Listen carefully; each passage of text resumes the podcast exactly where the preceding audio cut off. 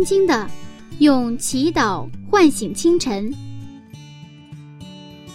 迎着初升的太阳，舒展新的生命。清晨的翅膀，翱翔上帝智慧的天空。每一个第一时间，我们和你一起从新出发。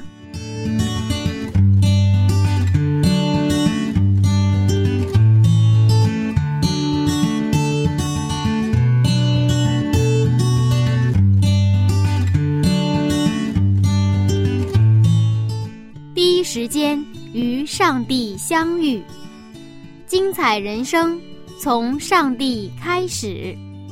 各位听众朋友，早上平安！这里是希望之声福音广播电台。美好的一天从上帝的祝福开始。欢迎来到柚子主持的《清晨的翅膀》灵修栏目。中国古代有很多名门望族。用现在时尚的语言叫做豪门。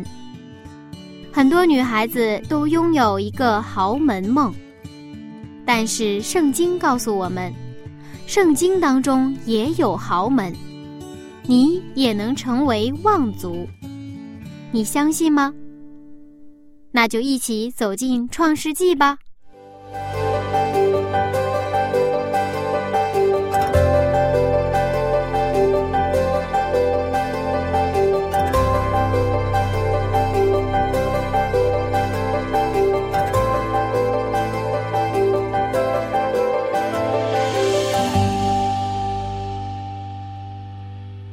牧师你好，你好，今天我们又遇到了一个家谱，嗯，实际上也是让我们看到了一个名门望族啊。是的，是的，嗯，今天我们分享的内容就是十一章的后半段，也是族谱。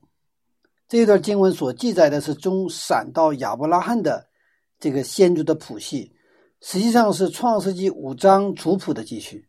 我们还是先看这个经文哈，看创世纪五章一节还有三十二节。创世纪五章一节，亚当的后代记在下面。创世纪五章三十二节，挪亚五百岁生了闪、含、雅夫。嗯，那么创世纪在五章的最后呢，他就是以这个谱系到了哪里啊？到了挪亚，然后他生了三个儿子，是吧？嗯闪、含和雅弗。那么我们看在创世纪十章，我们刚刚分享十章当中，我们知道这个三个儿子后来形成七十个民族，对吧？嗯呃，七十个民族又成了很多的这个邦国。那么到了十一章的时候，我们看到这个这三个儿子当中单拿出来一个儿子是谁呢？是闪，是吧？我们看十一章的十节，创世纪十一章十节，闪的后代记在下面。洪水以后两年，闪一百岁生了亚法萨。那么你看他是他越来越具体了，是吧？嗯呃，三个儿子，然后其中是闪，为什么他单挑出闪了呢？因为这个谱系呢要到谁那儿？到亚伯拉罕，是吧？亚伯拉罕是从闪这个脉脉络出来的。那么亚伯拉罕再往后走的话，谁呀、大卫。大卫之后是谁？继续往前走的话，就是耶稣基督。所以这个圣经讲的这个族谱，它实际上它有一个指向，有一个像方向标一样的一个层面的东西。它在都这这个这个方向指向这个，如果是路标的话，它是指向哪里呀、指向耶稣基督。五章的开始是亚当的后代记在下面，那么今天我们看十一章是闪的后裔记在下面，是吧？意思是亚当的后代通过闪的这个谱系，一直到亚伯拉罕这一代，有两个细节我们需要注意。第一个是挪亚跟亚伯拉罕一起生活了五十八年，啊，挪亚跟亚伯拉罕一起生活了五十八年，挪亚活到九百多岁了嘛，对吧？挪亚洪水之后，挪亚活了三百五十年。他，呃，就是他拉，也就是亚伯拉罕的父亲，他拉生亚伯拉罕是挪亚洪水后的二百九十二年，就他拉生亚伯拉罕是挪亚洪水后的二百九十二年，也就是亚伯拉罕跟挪亚一起生活了五十八年，啊，大家能够算这个账吗？就是挪亚洪水之后不是三百五十年了嘛，对吧？嗯三百五十年呢，在在这个这个抛出二百九十二年，就是五十八年。嗯二是创世纪的五章、十一章的后半段的结构基本上是一样的，但是有一点啊差异。五章是谁生了谁，活了多少年，然后死了这样的一个模式、一个框架。那么十一章是谁生了谁，然后又活了多少年这样的一个模式。在这是提到了生和活，没有提到死的问题。嗯，为什么没有记录他们的死亡呢？因为他我们啊现在的这个。嗯，经常说有一个叫生活，是吧？嗯，生活，啊，生活的话就分两个字了，一个叫生，一个叫活，是不是？生完活啊，那么这个脉这个脉络呢，实际上是一直指向谁呀？耶稣基督。嗯，耶稣基督，而且这个耶稣基督要来的目的，米赛亚要来的目的，要解决什么问题？我们死的问题啊，死的问题。所以我们在圣经当中。啊，我们要看到他的记录的一个方式啊，记录的方式啊，我们看到这个，当一个人啊，一个做一个父母啊，如果他就生下子女哈，一般要留下三个遗产，一个是好的回忆，一个是好的习惯啊，那么另外一个就是好的信仰。整个族谱涉及到家族文化的传承的问题啊。那么这个家族文化其实包括了，啊，家族文化它包括了一个什么？它的根基类的是一个信仰的问题。那么在往这个这个是信仰，它表现在什么？好的习惯，它会又产生一些好的回忆，好的回忆啊。所以我们做父母的其实并不复杂，比较简单。怎么我们把给这个我们的孩子哈，有一些他们的时间，他们的这个在一起的时间怎么？怎么让我们留下多留下一些好的回忆，然后怎么让他们形成一些最基本的好的习惯，比如说洗澡的习惯、卫生的习惯、孝敬父母的习惯，然后呢，这个跟别人就是和睦相处的习惯，比如说哈，还有去教会的习惯啊，读经的习惯、祷告的习惯，呃，诸如此类吧，嗯，当然还有一个像以色列人的话，更深的是那种就是思考的习惯，他能够。啊，就是能够提问题，能够思考，他不是死记硬背的那种，就是说不是被只是灌输，然后他的思维没有毫无弹力的，不是这种。那么这种谱系啊，就形成这样的一个很好的一个文化的传承的时候，那么这个家族就是会成为什么名门望族。嗯，那我们一般在中国讲到书香门第嘛，那书香门第不是一个一个世代就能完成的事情，它需要好几代。就需要积累传承，然后呢，逐渐形成一个书香门第，它就根深，然后才能叶茂，叶茂啊。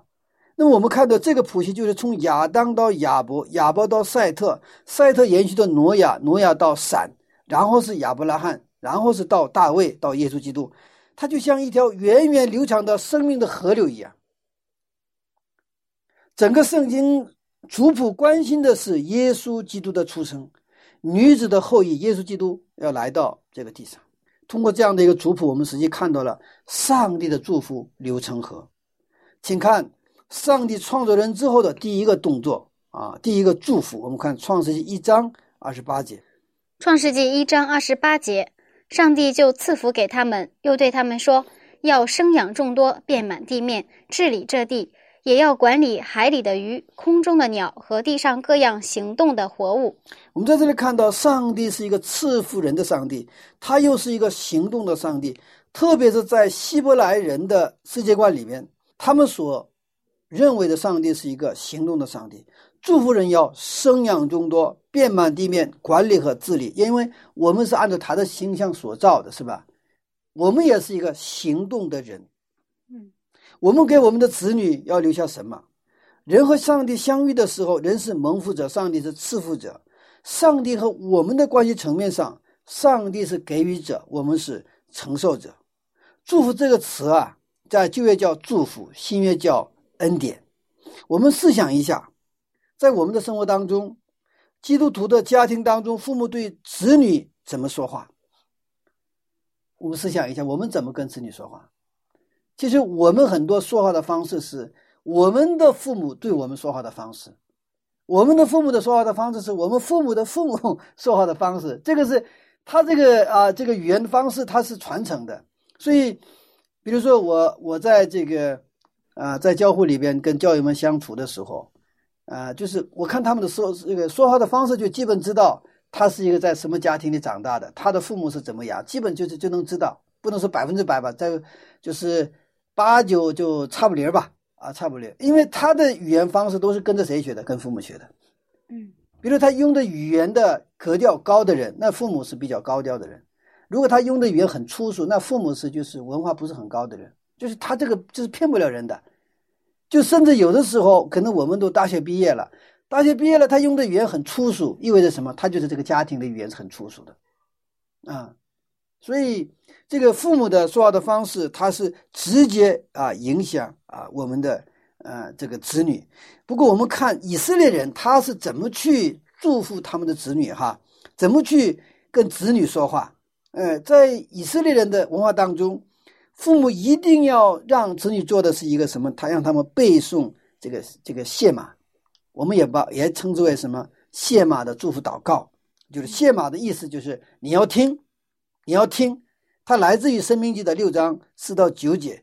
那些这些孩子，以色列的孩子们呢，一定要背诵这个谢马，就是《生命记》六章四到九节。我们看一下，生命记六章四到九节，以色列啊，你要听，耶和华我们的上帝是独一的主，你要尽心、尽性、尽力爱耶和华你的上帝。我今日所吩咐你的话，都要记在心上，也要殷勤教训你的儿女。无论你坐在家里，行在路上，躺下起来，都要谈论，也要记在手上为记号，戴在额上为经文，又要写在你房屋的门框上，并你的城门上。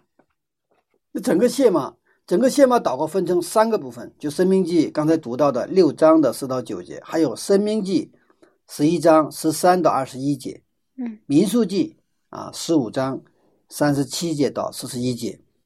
那么孩子们要背，一定要背《生命记》六章四到九节。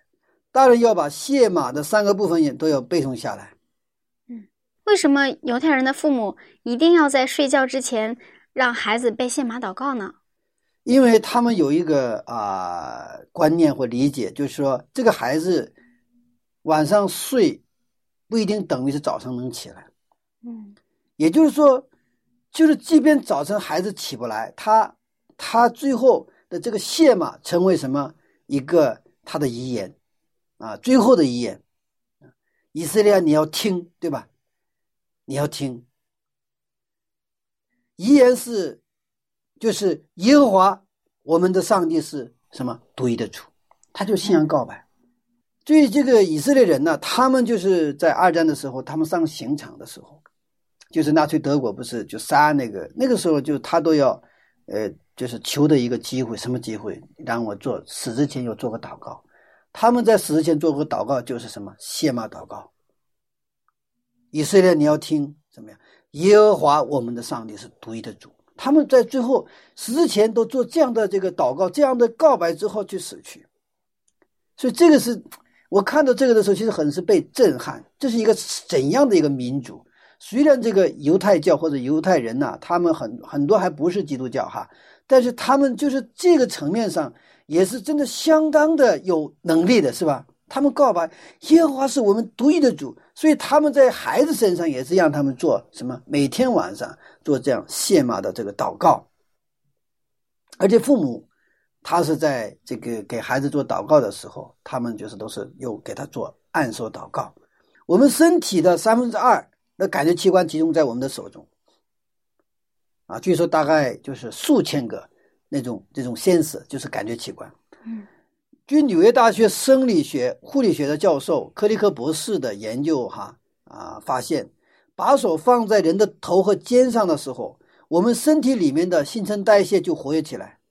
当人处在昏睡状态的时候，你抓住他这个人的手的时候，这个人的脉搏就会发生变化。这是他都通过仪器啊，就是测试的。他说：“哎，人在昏睡，但是你抓他的手的时候，他的整个脉搏的这个这个跳动，它会发生变化。为什么？因为我们的手上，我们全身的三分之二的这种感觉器官就是感应器，感应器在我们的手上。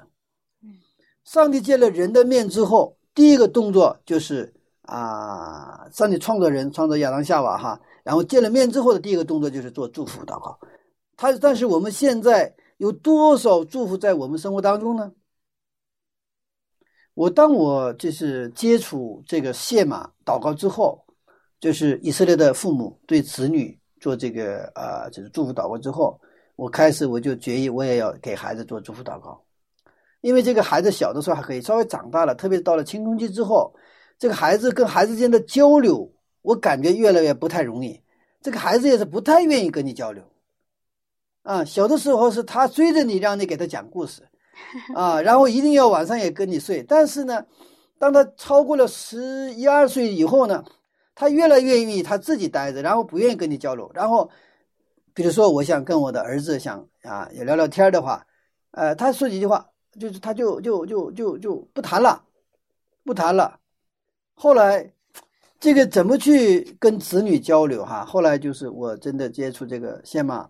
啊，这种啊，以色列百姓、以色列的这个对子女的这种祝福祷告之后，啊，就是因为我的孩子是晚上八点就睡觉，所以我回家尽量都会在八点之前回家。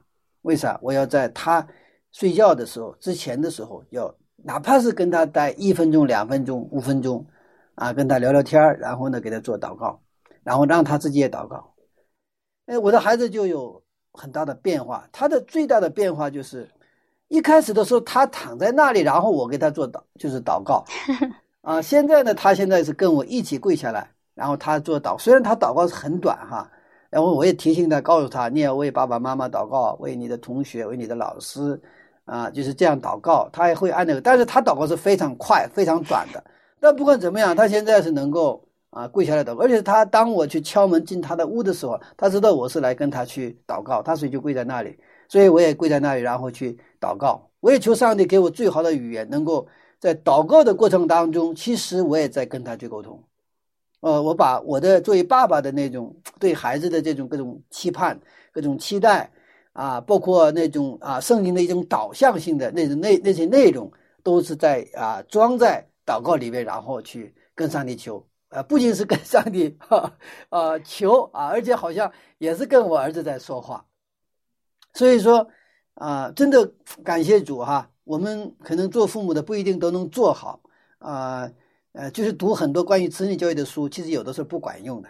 真当你真实的面对一个一个活生生的一个儿子或女儿，你的孩子的时候，其实你读了斗大的书，你也不知道应该怎么办。但是上帝给我们这样一个智慧，为他做祷告，然后他出门或者时候你抱一抱他，啊。我觉得这样的话，就是呃，我也觉得啊，我的孩子现在是青春期，但是他还是比较乖的，就是比较乖的啊，所以他我看他也有很多的那种愤青啊，很多的愤懑呐，很多的那种，呃，无论他生理上的变化到心理上的变化，包括他周边的学习啊，各种压力所带来的那种他的那种内在的一些一些，呃，包括一些浊气哈，我我觉得真的信仰是一个非常美好的祝福，都都能够去解消。能够让他虽然有波动，但是他能够把握在一个，他不让他就是好像一河水的话，不去越过这个堤坝，对不对？还是在堤坝里边，哪怕他汹涌的波涛都没关系啊。所以我现啊，我就也是真的啊，觉得上帝的话是实实在在的，他就是我们的什么真正的我们的保障啊，包括我们对子女的保障。我们耶和华他不去看守我们家的话，啊，他不去守望我们家的话。其实，这个都是太危险了，包括我们的子女啊。那么犹太人啊，他就是用祝福他养育他们的子女。散的生活方式就是祝福的生活方式，他们整个生活集中在上帝祝福的传承。所以犹太人呢，刚才说了，就是说他们用祝福来养育他们的子女。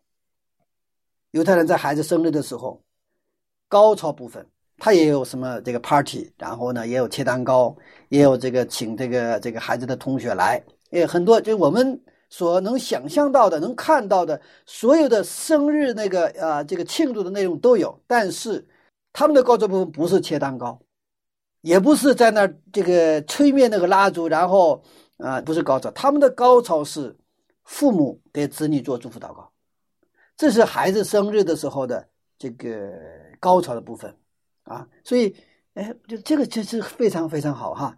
所以说，我想，呃，我们教教会里的孩子们过生日的话，我想第一个是父母祷告啊，如果是牧师给他们做祷告也不错啊，是吧？我在马可福音我们看到耶稣给孩子们祝福，我们看马可福音十章十三到十四节。马可福音十章十三到十四节，有人带着小孩子来见耶稣，要耶稣摸他们，门徒便责备那些人。耶稣看见就恼怒，对门徒说：“让小孩子到我这里来，不要禁止他们，因为在上帝国的正是这样的人。”你看这个，当有人带着孩子来见耶稣，让耶稣去摸他们，是吧？嗯啊，摸他们，其实摸他们是让他们给他做按手祷告。这个当时耶稣正在讲道嘛。正在这个分享话语讲到的时候，那小孩来的话，觉得这个是多余的，而且是在干扰现有的秩序，对吧？所以这个门徒们为了维护现场的秩序，他就责备那个人：“你看，你真不懂事儿，是不是？你现在看看耶稣干什么？正在讲道呢，你就怎么去就这样呢？就是这个劲儿嘛，是吧？”耶稣看见以后就怎么样？恼怒，他愤怒。耶稣非常的生气，这是耶稣的反应，知道吗？那他生气的意思什么意思？生气的意思就倒过来说，换句话说就是，耶稣非常喜欢孩子们到他这里来。嗯，所以说让小孩子到我这里来，不要禁止他们，因为在上帝国的正是这样的人。于是十六节，他抱着小孩子给他们按手，为他们祝福，是吧？阿门。嗯，所以这个这个场景也是，如果画成一幅画的话，也是非常美的哈。嗯耶稣抱着孩子，然后给他做按手祷告。这就是说，耶稣在地上的生活是完全遵循上帝旨意的生活。当上帝创造人是祝福人，人犯罪之后，上帝对人的第一个动作还是祝福人。然后耶稣来到地上，他做的事也是是祝福人。所以今天我们作为基督徒，其实我们遵循上帝旨意的话，我们要成为一个祝福人的人。包括我们在家庭里边，我们作为父母，就要给家给我们的家人，给我们的孩子。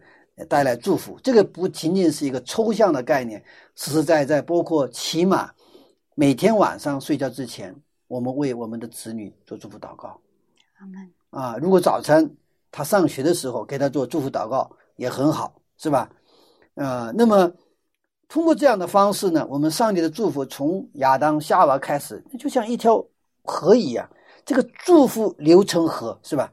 从亚当到挪亚。对，挪亚到闪，闪到亚伯拉罕，亚伯拉罕到那个大卫，大卫到耶稣，是吧？耶稣到耶稣的门徒，门徒门徒，然后到我们这里，是不是？那么到我们这里，这个河不能说停下来，是不是？还有继续往下流，让祝福流成河。我们基督徒就是祝福的主类，所以上帝呼召亚伯拉罕的目的也是为了祝福。我们看创世纪十二章二节和三节。创世纪十二章二到三节：我必叫你成为大国，我必赐福给你，叫你的名为大。你也要叫别人得福。为你祝福的，我必赐福于他；那咒诅你的，我必咒诅他。地上的万国都要因你得福。让谁？让亚伯拉罕要成为大国，不是你一个人。从一个人到一个大国，那就是也是一个祝福流成河的一个过程。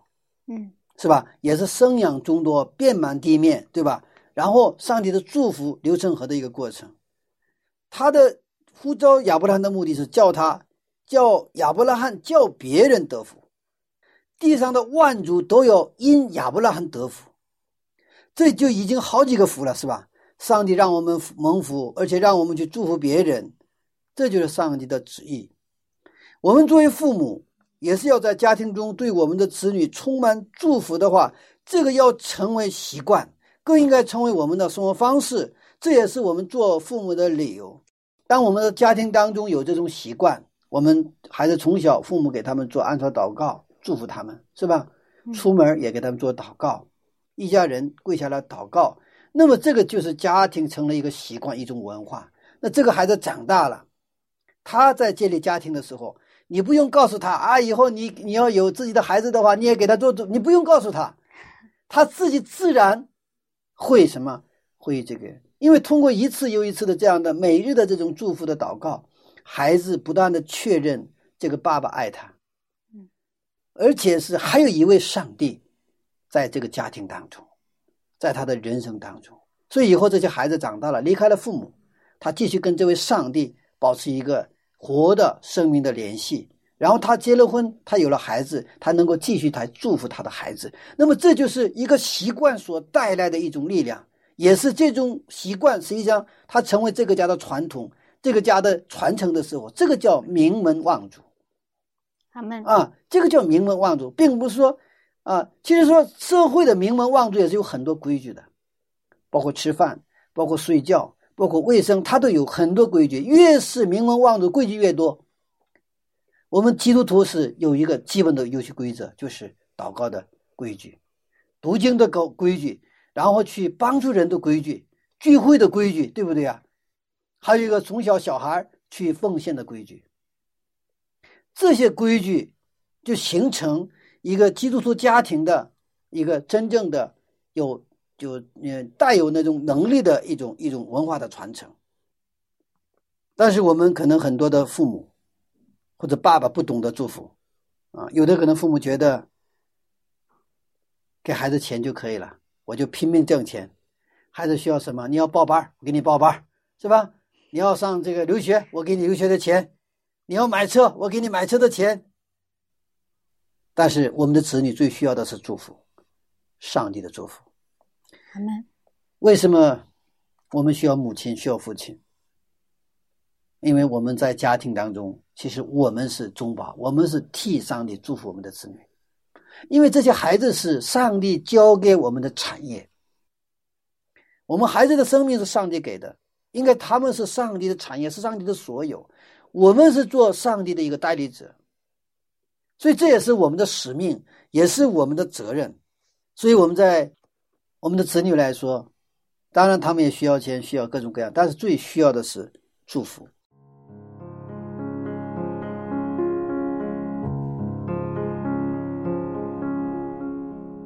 生命记六章四到九节，以色列啊，你要听，耶和华我们上帝是独一的主，你要尽心、尽性、尽力爱耶和华你的上帝。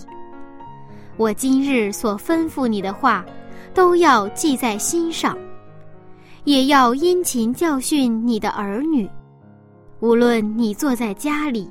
行在路上，躺下起来都要谈论，也要记在手上为记号，戴在额上为经文，又要写在你房屋的门框上，并你的城门上。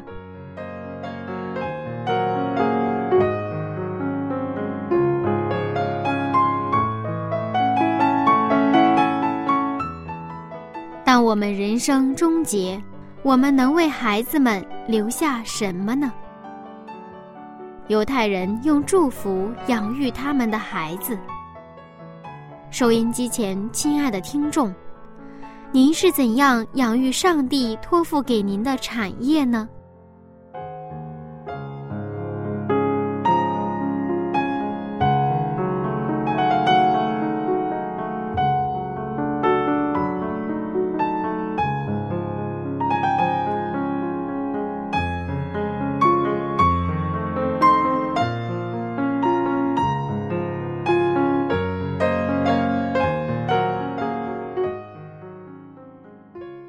下面有一首非常好听的歌曲，是一群非常可爱的孩子们唱的《爸爸妈妈的爱》，献给主耶稣，也送给天下所有父母和孩子们。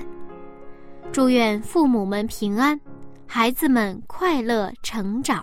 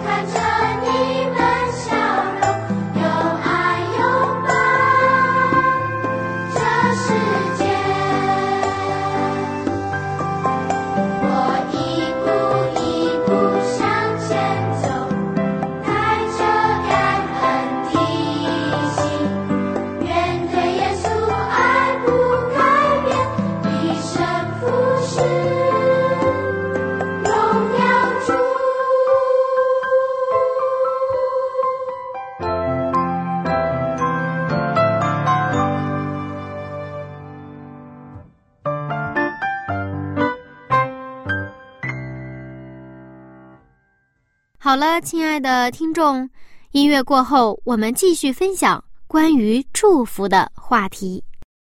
这是真实发生的过的一个故事哈。有一个留学的儿子到美国留学，但是他们家很穷，没有钱。刚好刚刚他的母亲就给他买到了这个，就是买机票的钱。然后就是这个儿子要去去美国了，然后妈妈把他送到机场，然后机场的时候就是给他。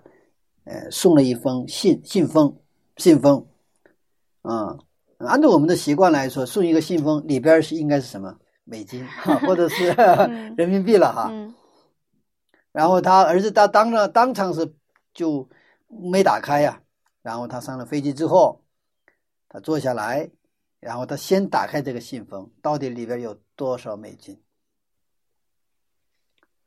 但是那里没有美金，那里只有什么？一个祝福的祷告文，有一个祝福的祷告文，还有妈妈的一封短信。妈妈在短短信上写道：“除了机票之外，我没有更多的钱给你，我只给你祝福祷告文。愿妈妈的上帝成为你的上帝，愿妈妈的上帝祝福你。”所以这个青年到了美国之后，实际上他身无分文，但是这个妈妈的祝福，这个祷告文一直激励他。他在美国念完学，后来回回国，后来也成了一个社会的一个名流，就是这个家就是在社会上也成了一个名门望族。其实他们家原来非常非常穷。其实这个真正的这种推动的力量是什么？就是上帝的祷告，让什么？我们有什么可以给你？这个就想起了《使徒行传》了，对吧？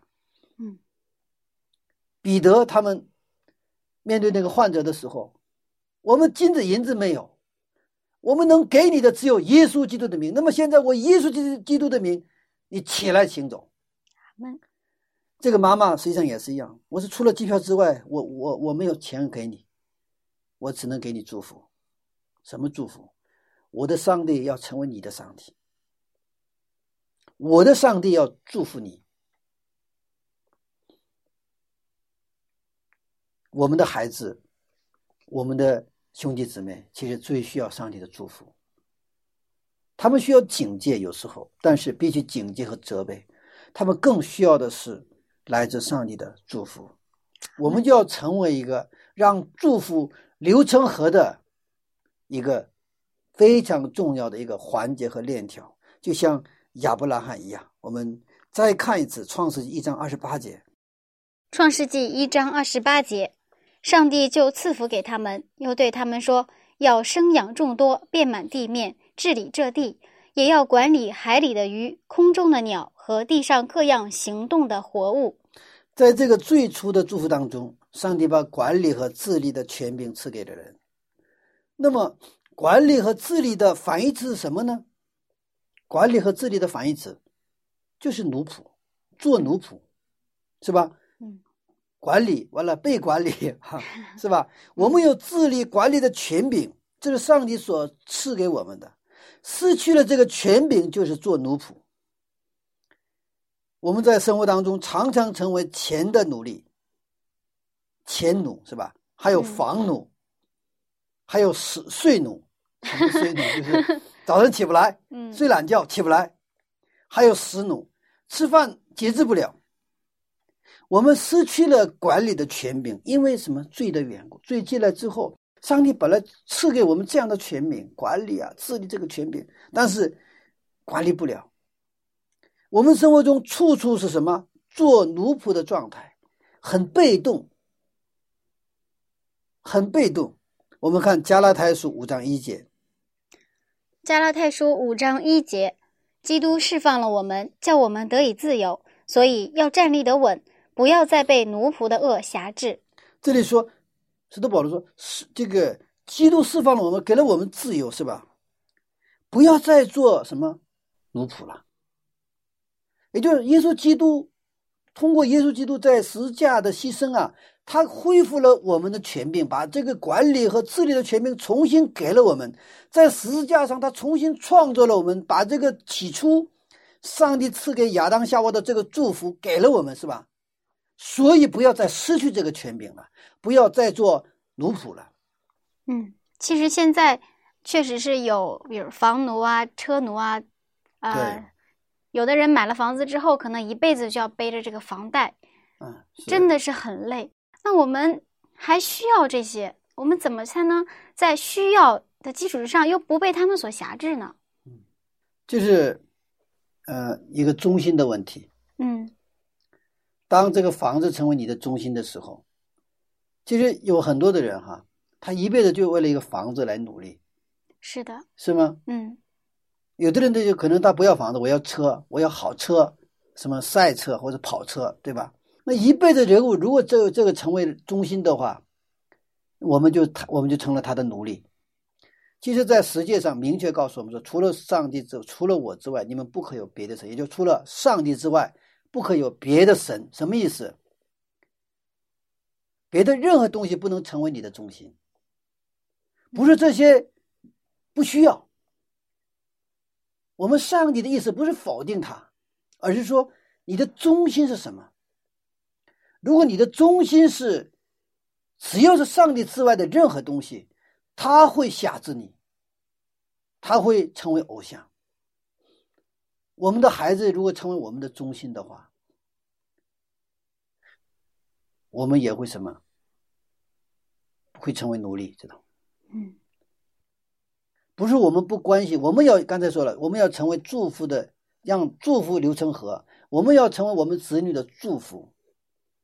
但是我们是用管理，父母也有管理的权柄，知道吗？治理的权柄，我们要管理和治理我们这个家，上帝交给我的家庭。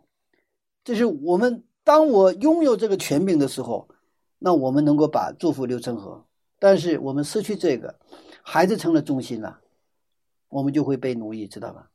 而且如果有一天这个孩子不按你的意思走，或者说啊、就是达不到你的期待的话，这个孩子就成了你的冤家。所以这个时候我们就想控制这个孩子，干涉他们的一切，包括婚姻，包括一切都想干涉。为什么？他是你的上帝啊，或者说，换句话，这是他是一个你的什么化身？所以一切的我们拜偶像的行为都是拜自己，就是我们其实之前分享过的该隐的精神。那个偶像都是你的一个替代物。我以钱为中心的话，这个钱就是你的化身，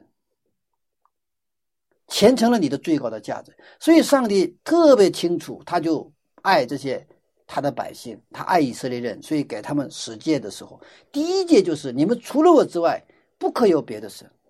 为什么？其他都不爱你，知道吗？钱不爱你，房子也不爱你，车子也不爱你，只有谁爱你？只有我耶和华上帝爱你，是这样的一个概念。所以耶稣的祷告也说：“求你的国降临，求你的旨意行在地上，如同行在天上。”意思是说，愿上帝来统治我们。其实我们只有被上帝统治，我们成为上帝的被统治的我就的对象的时候，也就是说，上帝是创造主，我们是被造物嘛。我们成为跟上帝建立一个他是创造主和被造物的关系的时候，我们才能真正拥有管理和治理的权柄，不是跟其他钱跟田界的钱统治我、管理我。完了，啊，十一制度是上帝所设立的，不让我们成为钱的奴隶的保险保险装置。十一制度，嗯，坚信十一奉献，就会慢慢认识到，让我们认识到我的所有都是上帝的。有一位长老，他家里非常的穷困，真的，他但是他接受了福音以后，他来到教会，然后他们那个教会要建堂的时候，因为他在按照那个教会的习惯是，他都会写一个许愿，就是他现在我没有钱没关系，我想未来的一年之内我要捐多少钱，或者是有时未来的三年之内我要捐多少钱，我可以分期付款，对吗？但是他一定要把这个写出来，然后教会的牧师就说：大家祷告之后，你们凭着圣灵的感动，你就写下这个。所以这个非常非常穷的这个弟兄，他们是就是摆地摊的，就是啊那个拉个小推车，就是这样的做这个生意的，就是勉勉强强，我今天挣点钱，今天过日子的那种一个家庭。但是这个人祷告完了，在写这个时候，他写了一个天文数字，就是就是人民币的话，差不多人民币的话，差不多五十多万的这么一个数据。哇，这个钱是他从来他写完了，自己看到自己都吓一跳，我怎么写了这个？我自己都做梦都没想到，因为他从来去每一天去去是拉着车拉着推车去卖点东西，然后就是呃就是生活，也就是每天的生活费用很低很低的嘛，是吧？他从来没有想过这么大的钱，从来也没有想过这么大的钱跟他有关系。但今天圣灵感动他写出来以后，他这个钱跟你跟他就有关系了。嗯 是吧？然后回去以后，他跟他的妻子就说了，他因为他现在有点后怕，写了之后，因为你就是上帝面前立约了嘛，嗯然后回家以后跟他妻子说，我今天写了这样的一个数据，那妻子也是那就嘛跳起来了，为什么？因为妻子也是从来没有想过，因为人为经济穷困的时候，人的思维都萎缩的。他嗯看不得更多，想不得更多，根本没有信心想更多的。我现在只有能够吃饭就不错了，所以他也没有梦想，什么都不敢想。但是今天，主发生了这么一个事情，但是这个妻子和这个他们是很虔诚的，嗯、教友，他们就跪下来跟上帝祷告：上帝啊，我们从来想都没想过这么多钱。别说为上帝啊，为我们自己，我们都没想过这么多钱。但是今天写了这么一个巨额天文数字，我们相信这是来自你的声音。所以说这个钱我们挣不了，但是我们求你，你帮助我们能够把这个钱能够交上。阿门。他们祷告，把这个问题呢交到上帝面前。不过他们开始发生一个改变，什么改变知道吗？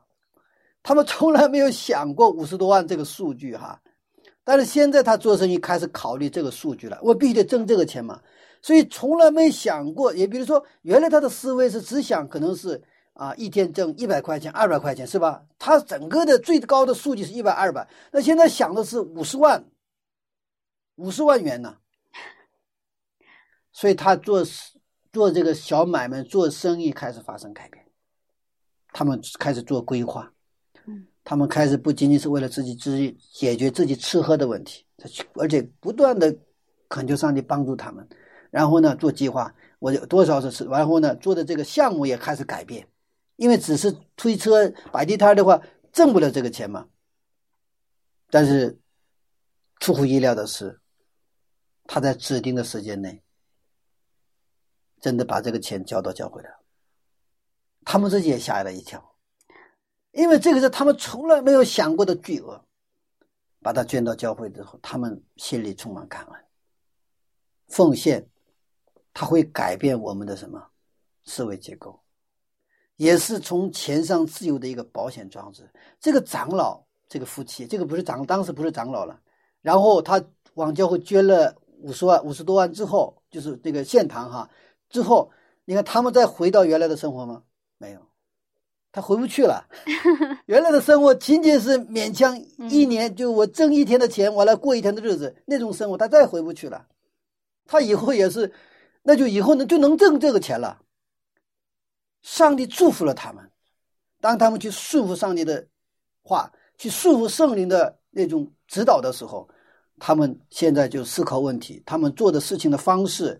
整个就发生了改变，他们现在是能够赚钱了，所以他以后他们的生活也是改变了，他们的物质生的层面上丰富了，完了在教会的奉献，包括在教会的服饰，都是都改变了，他们的信仰变得活跃起来，活泼起来，他们的生活就是为上帝做见证的这种生活。后来这个这个弟兄也成了教会的长老，也成了这个教会的算是顶梁柱了。核心骨干，有的人说：“哎呀，那教会为什么让人捐钱？那不是骗人吗？糊弄人吗？”不是的，钱是上帝的，一切都是上帝的。当我们去真正去承认上帝的权柄的时候，上帝会赐给我们权柄，就是是管理的权柄、治理的权柄，包括我们去管理和治理金钱的权柄。上帝。像我们的旨意是让我们行使管理权力的权柄，上帝特别希望在我们身上恢复这种什么蒙福的权柄。我们看马拉基书三章十节，马拉基书三章十节，万军之耶和华说：“你们要将当纳的十分之一全然送入仓库，使我家有粮，以此试试我是否为你们敞开天上的窗户，轻浮于你们，甚至无处可容。”只有圣经这一个地方，马拉基三章十节，马马拉基三章十节有说：“你试一试我，拿什么？拿十一来试一试我。”如果我们从钱上完全自由的话，其实我们的经济情况也会一定会发生改变。信仰不是不是空谈，信仰是现实。当我们真正相信上帝的应许，把十一全然纳入上仓库的时候，上帝是想什么？想敞开天上的窗户，倾覆于我们，不是一点一点的分给你，是倾覆于就倾泻下来。阿门。如果我们相信上帝，我们都试一试。我们要管理钱，不仅是十分之一是我们要管理好，十分之九更要管理好。我们有的时候十一之后，其他是我的，我随便管理，啊，不是的，啊，在撒该的故事当中，其实焦点也不是数据。撒盖他说：“主啊，我把所有的一半去给穷人。我我若讹呃讹诈了谁，我就还他四倍。这个据数据不是最重要的，重要的是撒盖他通过悔改，已经从钱的层面上自由了。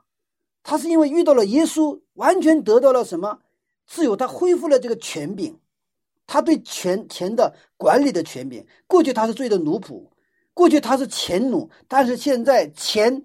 再也不能辖制撒盖了。我们最后再看一个圣经经文，《创世纪》四章二十六节。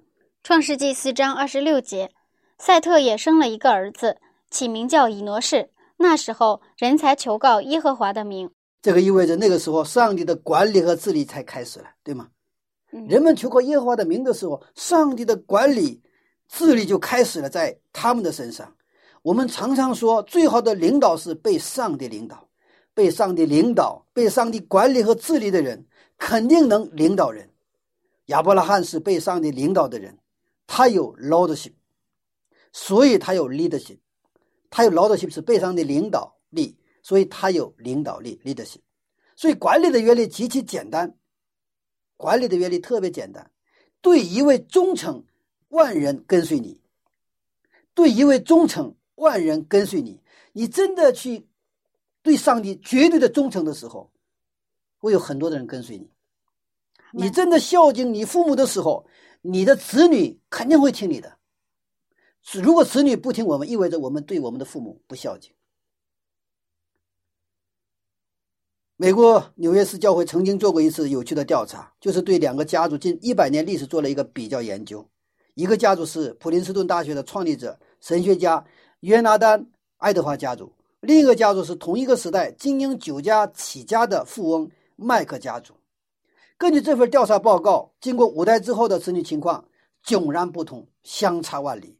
呃，爱德华家族的五代哈，一共有八百九十六人，其中除了宣教士和牧师一百一十六人，教授和校长出了八十六人，文学家七十五人，企业家七十三人，教会的长老和执事二百八十六人，有个子女当过美国的副总统，还有四人当选了国会议员。而这个以这个经营酒家起家的富翁哈，麦克家族五代一共有一千零六百二十，一一千零六一千零六十二人，其中关在监狱里的是九十六人，精神病和酒精中毒五十八人，妓女六十五人，穷困潦倒的二百八十六人，没有上过学的文盲四百六十人。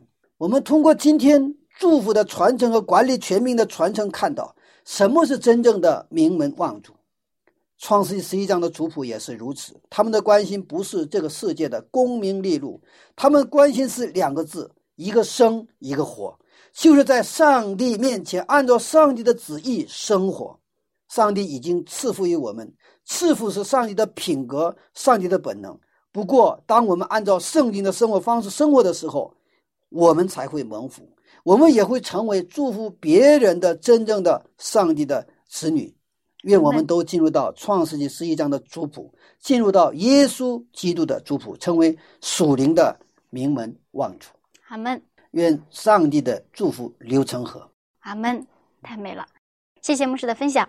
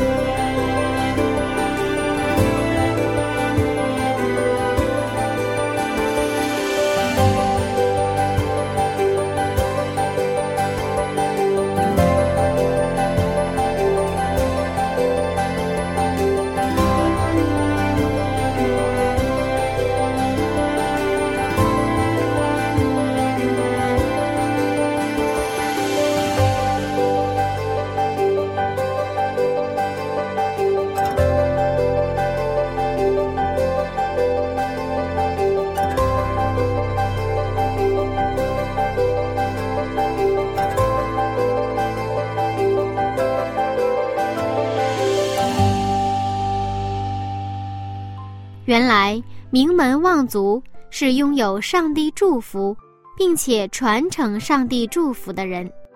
当我们按照上帝的生活方式生活的时候，我们就会成为祝福的源头。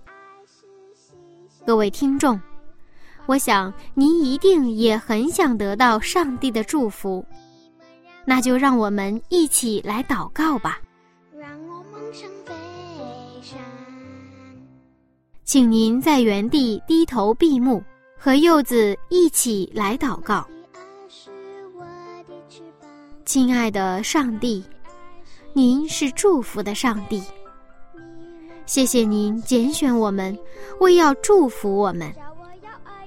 求您帮助我们，按照您喜悦的方式生活，让我们和我们的孩子都能成为祝福的源头。